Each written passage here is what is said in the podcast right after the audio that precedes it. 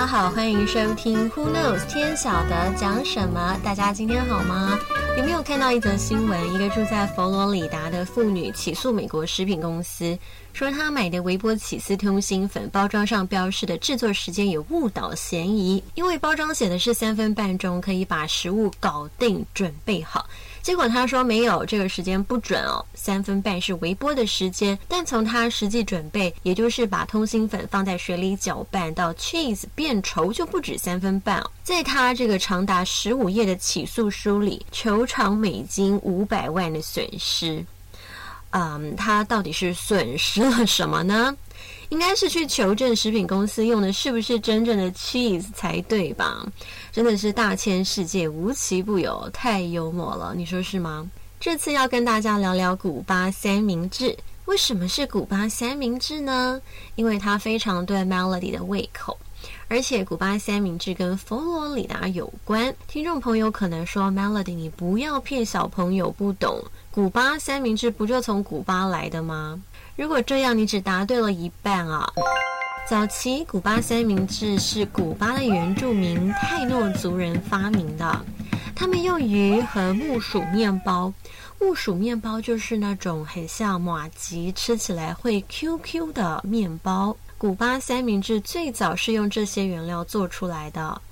但是另一派住在佛罗里达坦帕市的古巴人就说，他们才是真正发明神圣的古巴三明治的始祖。虽然说他们认同传统的原料是从古巴那边来的，就是鱼啊、木薯面包这些啦，但是区别在只有坦帕市的古巴人会在这个三明治里放意式腊肠，而且他们觉得是他们移民到佛州后，古巴三明治才开始受到欢迎的。总之有两派论点，一派是腊肠论，一派抵死不从有腊肠。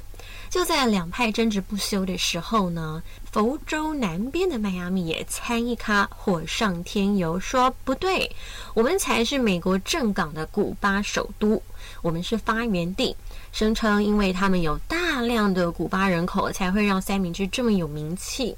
说到人口，为什么迈阿密这么拽哥拽哥的？等等，再跟大家说明。哎呦，你说讲个三明治为什么要搞得剑拔弩张啊？因为古巴三明治当初是不见经传、默默无闻的，是因为历经祖先坚持不懈、不断的注入食材，站稳了脚，才成为代表性食物。你想想，原本鱼啊、木薯面包啊这些，谁会想吃啊？后来是一直进化才东山再起哦，也是因为各方的坚持，才让一个产品变得风风火火。所以虽然吵归吵，但人家也有本钱让他去骄傲的，都是付出很多挑战取得今天的成功啊。所以如果你在佛罗里达的坦帕市，跟在迈阿密一北一南，就会吃到不同口味的古巴三明治。吃起来口味怎么不一样呢？不要怀疑哦，因为有听 Melody Podcast，你就知道原来是有这么一段渊源的哦。但是他在佛州为什么窜得这么快？应该也是有原因的吧。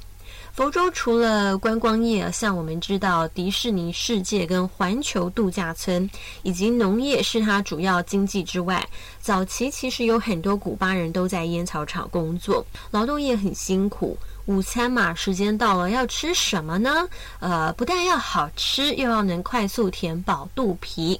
那个时候，古巴三明治就成了工人们的选择，哎，也就这么迅速的窜起来了。那你说，从之前讲了那么多世界知名经典的三明治，究竟哪种才是排行榜上的第一呢？啊，其实每个三明治都在自己的领域力争上游，求同存异，真的没有谁是赢家，都是不容易啊。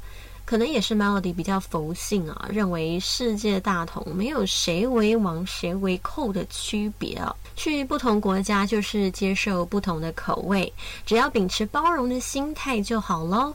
因为吃的不仅是美食，也是文化。但是话说回来，真的要吵的话，刚刚有提到，就人口而言，住在迈阿密的古巴人大约一百二十万人。相较坦帕市，古巴人只有八万多，真的，一怒起来兵戎相见的话，可能坦帕市的你一句我一句，口水就被淹了。我是说淹没了啊，没有这么暴力啊。所以就是这种美味，让几个地区的古巴人吵得喋喋不休。人家说床头吵，床尾和，他们不是从前世吵到今世啊，希望不要再从今世吵到来世啊。今天的话题变得有点佛系，从争执到希望世界大同、人人平等，有种悠然见南山的心境啊。好啦，今天 Who knows 天晓得讲什么，就为各位介绍到这。希望大家喜欢这几次的美食分享。未来如果想要特别了解的主题，也欢迎跟 Melody 留言，都会看哦。拜拜。